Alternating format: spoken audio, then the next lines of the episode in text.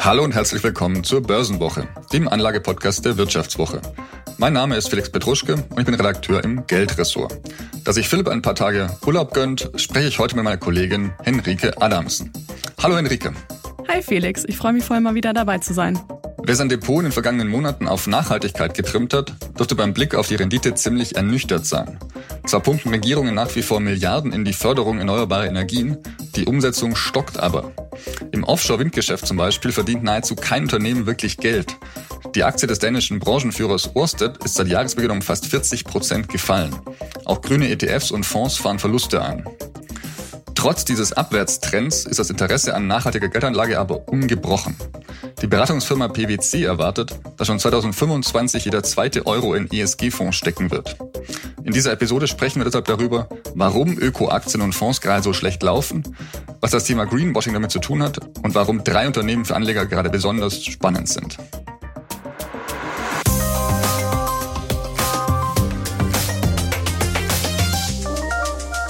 Henrike, gleich mal vorneweg. Ähm, wie wichtig ist dir das Thema Nachhaltigkeit für deine Geldanlage? Tja, da muss ich sagen, dass ich, glaube ich, sehr dem ähm, Stereotyp entspreche, der mir meiner Generation immer nahegelegt wird. Mir ist es natürlich sehr, sehr wichtig und ähm, bin sogar tatsächlich bereit, dafür ein bisschen auf Rendite zu verzichten. Aber ganz leer will ich natürlich auch nicht ausgehen in meiner Geldanlage. Ähm, tatsächlich bin ich aber noch nicht über meinen Sparplan hinausgekommen, habe da mir aber auf jeden Fall schon verschiedene ETFs angeschaut und ja, bin natürlich auch irritiert, wenn bei so einem großen Zukunftsthema wie erneuerbare Energien dann die Börsenkurse plötzlich so abrauschen. Aber du hältst trotzdem an deinem Sparplan erstmal fest, oder? Ja, nee, das auf jeden Fall. Also und die entwickeln sich ja auch unterschiedlich und so. Und es ist ja eine langfristige Geldanlage. Von daher bin ich da nicht so, ähm, werde ich nicht so hektisch, wenn da die Kurseinbrüche kommen. Nach einer kurzen Unterbrechung geht es gleich weiter. Bleiben Sie dran. Wie steht es um den Standort Deutschland? Wie entwickelt sich der Goldpreis? Wie führe ich in meinem Unternehmen KI ein? Ich bin Horst von Butler, Chefredakteur der Wirtschaftswoche und jeden Tag liefern wir Ihnen Analysen, Kommentare, Reportagen und Hintergründe, damit Sie fundierte Entscheidungen treffen können. Sei es für Ihr Geld, Ihre Immobilien, für Ihre Karriere oder für das eigene Unternehmen. Wir begleiten Sie beim nächsten Schritt und wir denken an den nächsten Schritt. Für unsere journalistische Arbeit wurden wir jetzt sogar mit dem European Publishing Award ausgezeichnet als Magazin des Jahres und das wollen wir mit Ihnen feiern. Auf vivo.de slash ausgezeichnet können Sie jetzt drei Monate lang die Vivo zum halben Preis lesen. Also da würde ich ja zuschlagen. Ich freue mich auf Sie. Sehr gut. Lass uns dennoch kurz über die aktuelle Krise sprechen. Von einer Krise kann man mittlerweile schon reden ähm, und dass deutlich Luft aus diesem ganzen äh, grünen Geldanlager-Thema rausgeht. Man muss vielleicht also sagen, 2021, als der größte Hype war, war natürlich auch wirklich wahnsinnig viel los. Da ging äh, die Party eigentlich ab und es war eigentlich absehbar, dass ein wenig auch mal ein kleiner Rückschritt kommt. Dennoch ist es verwunderlich, finde ich aus meiner Sicht, dass es gleich so hart jetzt irgendwie die Realität zugeschlagen hat. Ja, das stimmt. Also ich meine, es sind ja auch viele Dinge jetzt passiert, die so ein bisschen den Fokus auch weggelenkt haben von erneuerbarer Energien und der grünen Transformation. So ein bisschen das Gefühl, das ich zumindest aktuell habe. Und ja, ich meine, wenn man sich die Probleme der Branche anschaut, dann, ich meine, du hast es gerade schon ein bisschen angesprochen, liegt es da auf jeden Fall auch an den Produktionskapazitäten. Also es ist einfach gar nicht so einfach, ähm, die Produktion hochzufahren in dem Bereich. Also da reden wir über Windenergie, Onshore, Offshore, aber auch Solar. Und, ähm, und das bezieht sich, glaube ich, gerade auf die Windenergie, ist es gar nicht so leicht, in dem Bereich dann auch Geld zu verdienen, also wirklich Gewinn zu machen. Ähm, das schauen wir uns auch nochmal genauer an. Ähm, du hast nämlich ein paar, ja, nochmal Unternehmen im Bereich Windenergie rausgesucht, bei denen es gerade richtig schlecht läuft. Genau, allen voran, wie ich schon gesagt habe in einem Intro, äh, Orsted, das ist eigentlich der absolute Branchenführer, der jahrelang ähm, sehr erfolgreich im Markt war und eigentlich auch riesige Projekte schon stemmt oder gestemmt hat und er auch weiterhin plant.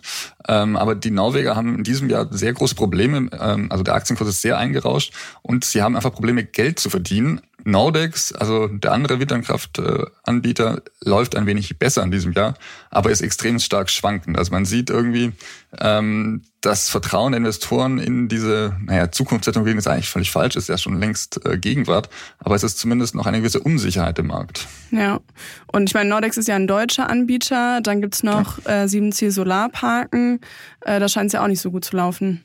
Äh, nein, leider nicht, muss man sagen. Äh, Solarenergie ist natürlich irgendwie ein schwieriges Thema, weil China natürlich da extrem auf den Markt drängt und da jetzt europäische Anbieter sehr, sehr schwer haben tatsächlich. Ähm, die Aktie ist jetzt, glaube ich, komplett auf Talfahrt, wenn man das mal kurz ähm, den Chart anschaut, über 30 Prozent in einem Jahr. Ähm, ja, also die ganzen Nachrichten machen natürlich nicht so viel Freude für Anleger tatsächlich. Aber wir hoffen natürlich dass auf eine Wende und wir werden auch am Ende kurz sagen, warum wir dann auf eine Wende hoffen.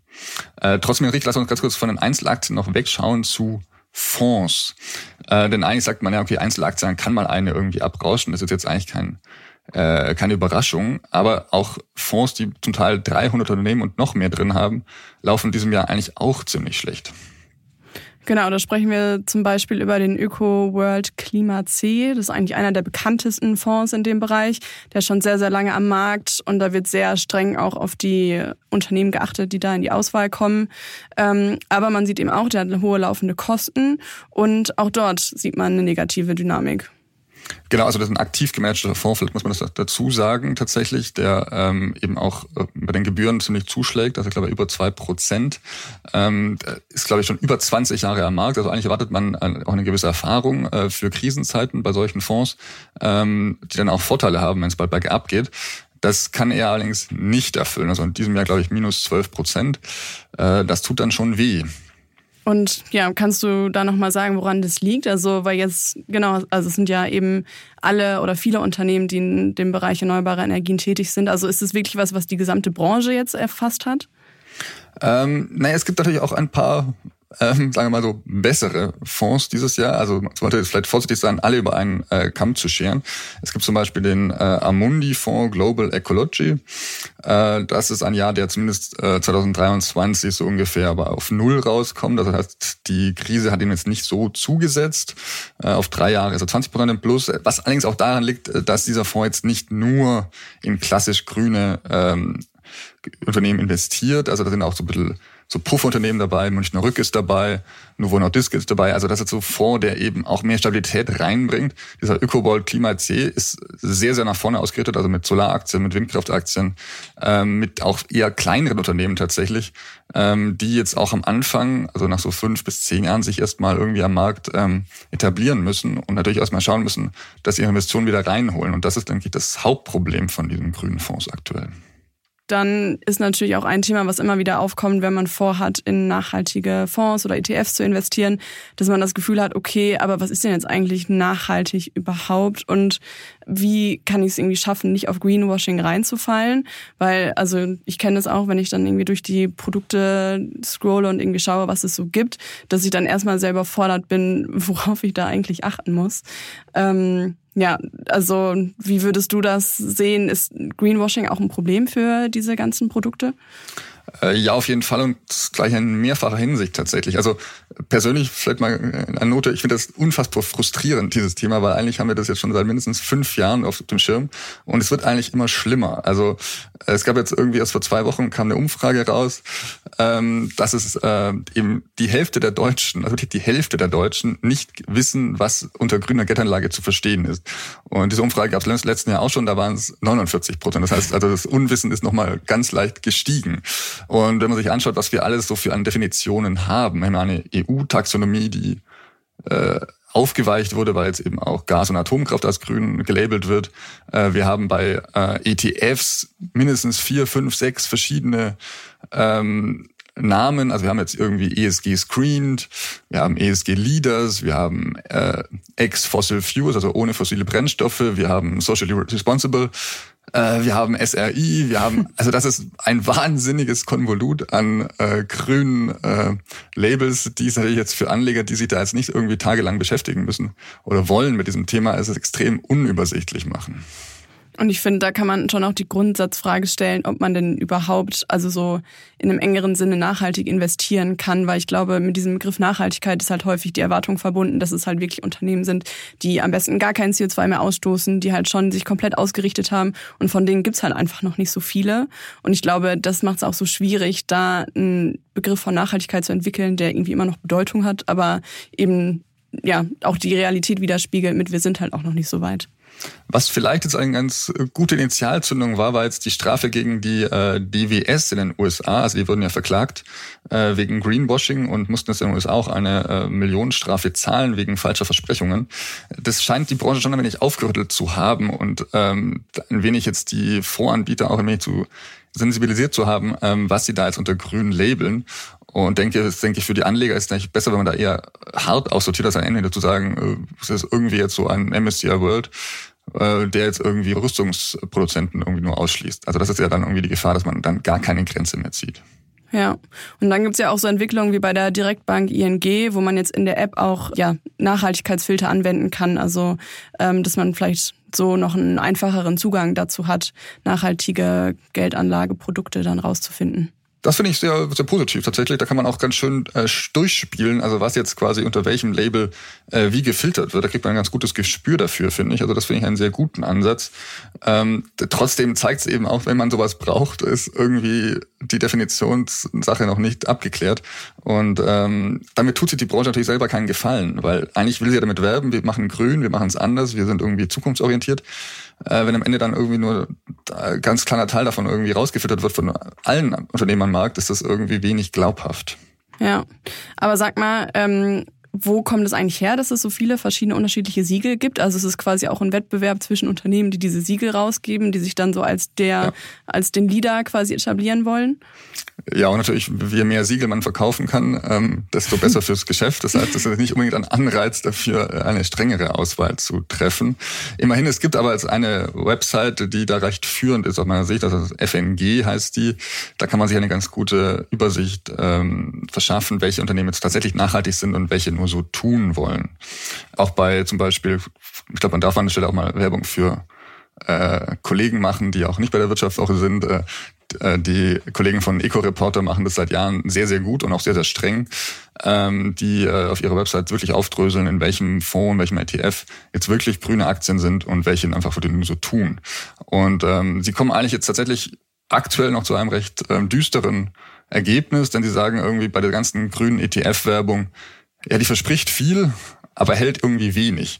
Und ähm, deswegen muss halt jeder Anleger wirklich bei jedem Investment nochmal sehr genau nachschauen, nochmal sich selber informieren und ihm erst dann investieren. Man muss sich eben auch klar machen, was man denn eigentlich selber will und was man für sich selber ausschließt, weil auch dieses Ausschließen von bestimmten Unternehmen oder Anlageformen, das kann dann ja dann auch schon weiterbringen mit ähm, der Auswahl, die man dann am Ende hat. Und genau, ich finde, die Werbung kann man schon mal machen, weil vielleicht ist es dann beim nächsten Jahr, ähm, gibt es mehr Leute als die 50 Prozent, die tatsächlich wissen, was nachhaltiger oder was mit nachhaltiger Geldanlage anfangen können mit dem Begriff. Von genau, und wir sehen ja, dass das Interesse da dann riesig ist. Also deswegen, also da ist ja schon, also die Leute wollen eigentlich grün anlegen, und muss man ihnen irgendwie zeigen, wie sie es machen sollen. Und äh, zur Wahrheit gehört natürlich auch und warum jetzt die grünen Aktien irgendwie gerade schlecht dastehen, äh, der Zeitgeist ist gerade eher äh, gegen sie. Also wenn man jetzt mit Kriegen, mit Rohstoffknappheit, mit einem Comeback der Fossilen, äh, ist irgendwie klar, dass es sich ein wenig gedreht hat. Aber langfristig ähm, kann es gar nicht anders werden tatsächlich. Okay, jetzt haben wir viel gesagt, was alles ein Problem ist. Genau. Hätten wir dann irgendwie auch Vorschläge? Ähm, Wer jetzt noch dabei ist, jetzt haben wir noch eine Karotte für euch. Denn jetzt haben wir noch äh, positive Entwicklungen und äh, spannende, drei spannende Investmentideen tatsächlich. Genau. Und ähm, da geht es vor allen Dingen darum, dass ja auch Rendite machen mit nachhaltigen Wertanlagen funktioniert. Genau, also die Nachfrage ist da. Im Jahr 2022, letztes Jahr, belief sich das Volumen nachhaltiger Publikumsfonds auf über 300 Milliarden Euro. Also ich meine, das ist von Statista die Quelle, aber das ist schon echt ein ordentliches Volumen. Und ja, wie wir es auch schon in der Anmoderation erwähnt hatten, sagt auch die Beratungsfirma PwC, dass da eigentlich jeder zweite Euro ähm, in ja, 2025 in diese Art von ESG-Fonds dann gesteckt werden wird. Und genau, Felix, sag mal, was du dir dafür Unternehmen rausgesucht hast. Ähm, ja, wir haben jetzt uns drei Branchen rausgesucht und äh, zu jedem eine Aktie.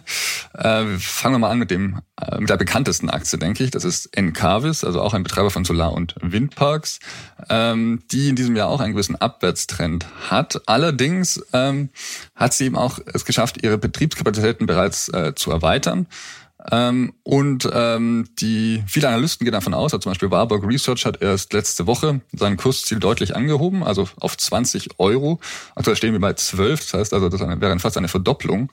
Ähm, und viele Analysten gehen davon aus, dass Encarvis 2024 zurück auf den Wachstumspfad kommt und dann dürfte auch die Aktie wieder anspringen. Also das ist, denke ich, eine sehr positive Entwicklung, ähm, obwohl man sagen muss, dass die Aktie mit Encarvis mit einem KGV von 30 äh, noch nicht ganz billig ist, aber im Vergleich natürlich zu anderen Unternehmen, wenn man es irgendwie die Luxusbranche anschaut, ist das fast schon ein Schnäppchen. Und jetzt noch mal ganz kurz für die Börsen-Newbies, KGV bedeutet was?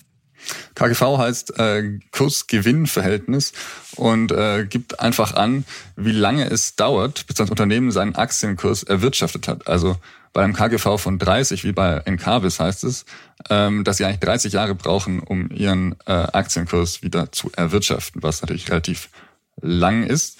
Äh, wobei man sagen muss, äh, dass Ruhebewertungen trotzdem jetzt nicht äh, die einzigste Indikator sein sollten für Investments. Okay, das hört sich ja ähm, ziemlich spannend an, gerade wenn es so einer der größeren Anbieter ist. Ja gut, vor allem muss man sagen, eben diese Branche profitiert trotzdem natürlich von wahnsinnigen Subventionen. Also wenn man sich anschaut, ähm, wie die EU-Kommission jetzt mit dem Green Deal da äh, weitere, ähm, äh, weitere Subventionen äh, bereitstellt, wie vor allem die USA äh, Gas geben jetzt in dieser in diesem Bereich.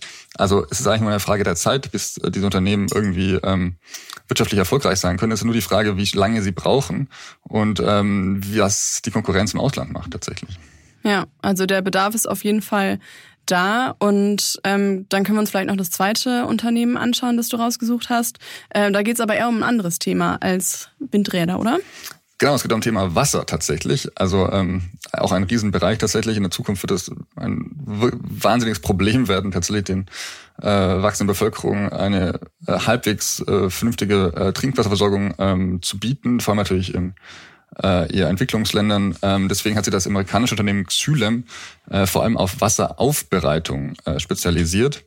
Und da sind sie sehr, sehr erfolgreich und auch sehr innovativ. Also es gibt da verschiedene Filtersysteme, tatsächlich für völlig verdrecktes Wasser. Ähm, sie machen auch Abwassersysteme, das heißt quasi einfach die Infrastruktur auszubauen. Also relativ breit aufgestellt und investieren auch in sehr vielen Ländern. Und ähm, das ist wirklich eine erfolgreiche Aktie tatsächlich, also auch in diesem Jahr äh, plus 15 Prozent. Also ist auch ein sehr etabliertes Unternehmen. Und äh, wenn man jetzt kurz schaut, ähm, auf zehn Jahre haben die Papiere von Xylem um drei, mehr als 300 Prozent zugenommen. Also da mhm. das ist wirklich so ein Unternehmen, wo man sagt, okay, hier hat die grüne Transformation richtig äh, Rückenwind ausgelöst und ähm, da darf man darauf hoffen, dass es auch so weitergeht tatsächlich. Ja, das wird auf jeden Fall in Zukunft auch ein Thema bleiben. Ähm, aber interessant, dass es jetzt ein Vorschlag ist, der wirklich wegführt von erneuerbaren Energien. Ähm, und da geht, glaube ich, auch dein dritter Vorschlag hin, oder? Äh, genau, das wäre auch so ein bisschen unsere Richtung, dass man eben jetzt nicht nur auf Solar- und Windkraft schaut, auch wenn die oft äh, in den Medien äh, ja durchgehen. Es gibt eben auch ganz, ganz andere Bereiche, die da dranhängen tatsächlich und die eben auch einen wichtigen Hebel haben, um die CO2-Emissionen äh, zu senken. Und dazu, äh, dazu gehört zum Beispiel das französische Unternehmen äh, Le Grand. Das ist ein Spezialist für Heizung, äh, Licht und Strom, vor allem für Gewerbe- und Industriegebäude. Die sind hier jetzt nicht ganz so bekannt tatsächlich, äh, sind aber ein sehr, sehr großer Konzern. Also ähm, die sind zwar ein wenig konjunkturabhängig, also je nachdem, ob die Wirtschaft brummt, äh, laufen die Geschäfte besser oder schlechter, äh, sind sie aber sehr, sehr breit aufgestellt. Und ähnlich wie jetzt in Deutschland mit dem Heizungsgesetz, äh, gilt natürlich für ganz Europa irgendwie, ähm, sich äh, zu sanieren und zu erneuern. Und ähm, die machen jetzt nicht nur die Heizung jetzt für den Privathaushalt, sondern eben im großen Maßstab für Industriekonzerne und auch eben Strommasten, ähm, sparsames äh, Energieversorgung, äh, und so weiter und so fort. Deswegen finde ich ein sehr, sehr spannendes Unternehmen und ähm, mit einem KGV von 20 sind die noch relativ günstig bewertet. Ähm, genau, aber an der Stelle sei auch gesagt, dass wir hier im Podcast keine Anlageberatung machen, ähm, sondern dass der Podcast einfach rein der Information und der Unterhaltung dient. Deswegen können wir auch keine Haftung übernehmen für eure Anlageentscheidung und ähm, ja, vor allen Dingen, wenn ihr die auf Grundlage des Podcasts macht. Ähm, deswegen gilt, ihr müsst euch schon selber informieren, aber könnt unseren Podcast natürlich gerne als äh, erste Informationsquelle nehmen. Nach einer kurzen Unterbrechung geht es gleich weiter. Bleiben Sie dran. Riskiere ich zu viel? Ist das die richtige Entscheidung? Bin ich zu spät dran? Machen Sie Clarity AI zur Grundlage Ihrer Anlagenentscheidungen. Verwalten Sie Ihr Portfolio für nachhaltiges Wachstum unter Einhaltung von EU-Taxonomie, Offenlegungsverordnung oder BVI-Kriterien mit der ultimativen Mischung aus leistungsstarker KI und Branchen-Know-how. Reduzieren Sie Risiken und erreichen Sie Ihre Ziele auf der Grundlage von transparenten Fakten, nicht von Meinungen. Clarity AI mit Technologie zu besseren menschlichen Entscheidungen. Besuchen Sie clarity.ai und starten Sie noch heute. Und als äh, generelle Lehre, denke ich, aus äh, diesen 20 Minuten Podcast hier, äh, bitte nicht alles auf eine Karte setzen. Das heißt, bitte nicht nur in drei Unternehmen investieren und hoffen, dass die jetzt äh, in den nächsten Jahren durchstarten. Äh, das kann passieren, ist aber wirklich sehr, sehr riskant. Äh, deswegen gilt eben auch bei grünen Geldanlagen und vielleicht sogar besonders bei grünen Geldanlagen, äh, dass man eine gute Basis schafft. Das heißt, wirklich auf relativ breite ETFs oder Fonds zu setzen, die dann eher vielleicht auch hellgrün sind statt dunkelgrün und dafür ein wenig Ruhe ins Depot bringen, äh, denke ich, das ganz gut auch äh, für nächtlichen Schlaf.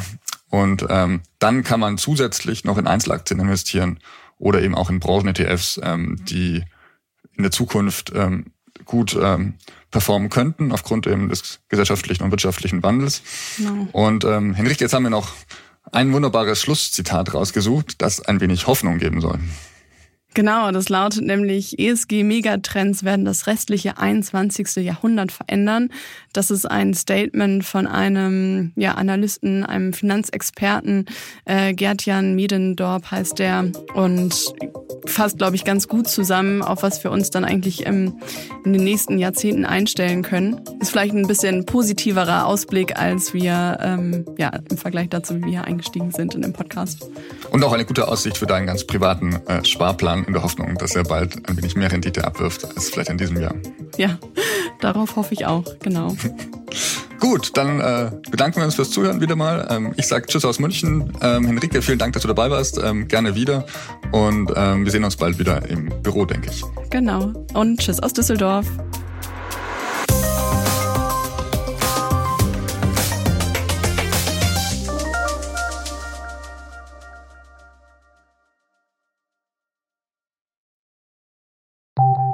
Nach einer kurzen Unterbrechung geht es gleich weiter. Bleiben Sie dran. ChatGPT und andere Technologien verändern unsere Arbeitswelt rasant. Bei der Veranstaltung Work in Progress diskutieren wir in der Handelsblatt Media Group die Zukunft des Arbeitsmarktes, HR-Trends, KI, mentale Gesundheit und neue Leadership-Perspektiven. Sei am 13. und 14. Juni in Düsseldorf oder virtuell dabei und melde dich jetzt an unter work-progress.de.